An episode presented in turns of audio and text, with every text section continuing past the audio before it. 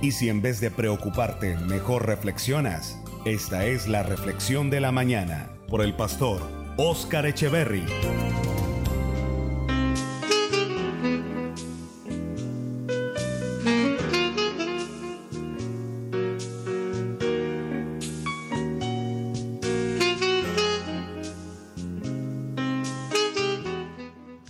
Gloria a Dios.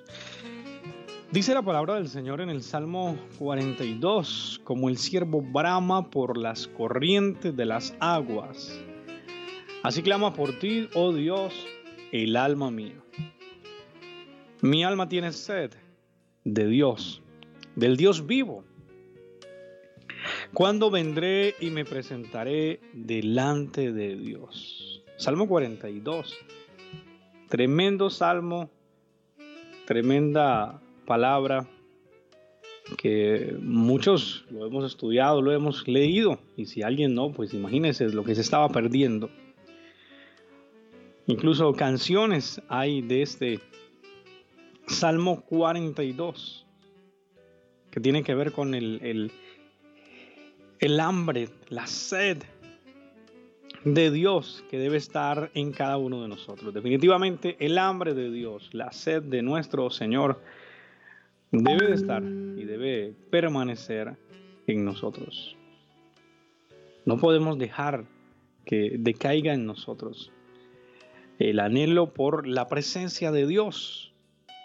Y el hecho de que no nos estemos congregando de manera presencial en este momento no puede impedir esa búsqueda del Señor.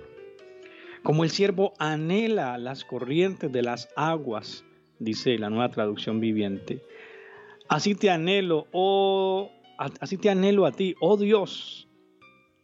Tengo sed de Dios, del Dios viviente. ¿Cuándo podré ir para estar delante de Él? Era una pregunta que se hacía en ese momento el salmista por diferentes situaciones que habían pasado y ya no era lo mismo su ida al templo pero tenía ese anhelo. Recordemos que en el Antiguo Testamento, cuando alguien se quería encontrar con Dios, debía ir necesariamente al templo. Para nosotros, se trata de ir a la presencia de Dios. Se trata de el privilegio y la bendición que tenemos nosotros de ir a la presencia del amado, de estar con el Dios de gloria. Se trata del privilegio enorme que tenemos nosotros de estar en la casa de Dios, de estar en la presencia del amado, en la presencia del Señor. Así deberíamos estar nosotros, con hambre, con anhelo. Así como el siervo, como ese animal, busca las corrientes de las aguas, así clama por ti, oh Dios, nuestra alma. Debe haber un anhelo de lo más profundo de nuestro ser y de nuestro corazón, un anhelo por estar con Dios, un anhelo por pasar ese tiempo tanto de intimidad cuando de manera, como también de manera colectiva cuando nos congregamos.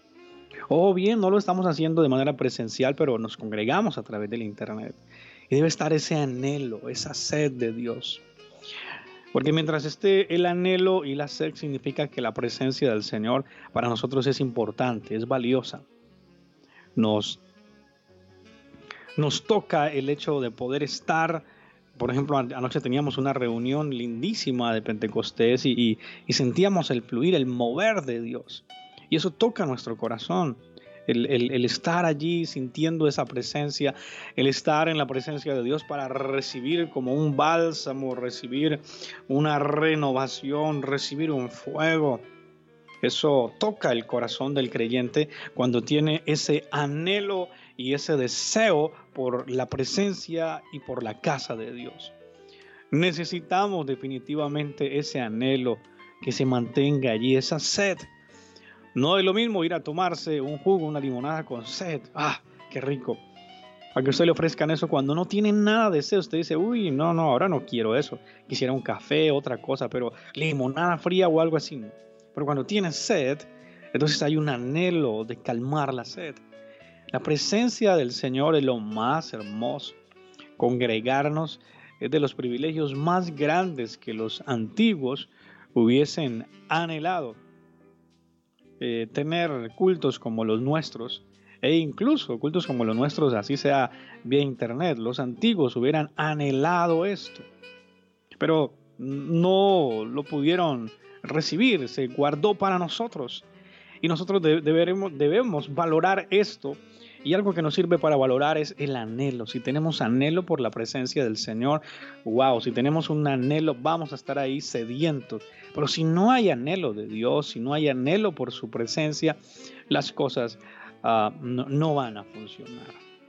El cristiano va a perder interés de congregarse. El cristiano va a perder interés de orar, va a perder interés de la Biblia. Ya muchos ni saben dónde dejaron la Biblia no recuerdan cuándo fue la última vez que la leyeron ya ni saben dónde está.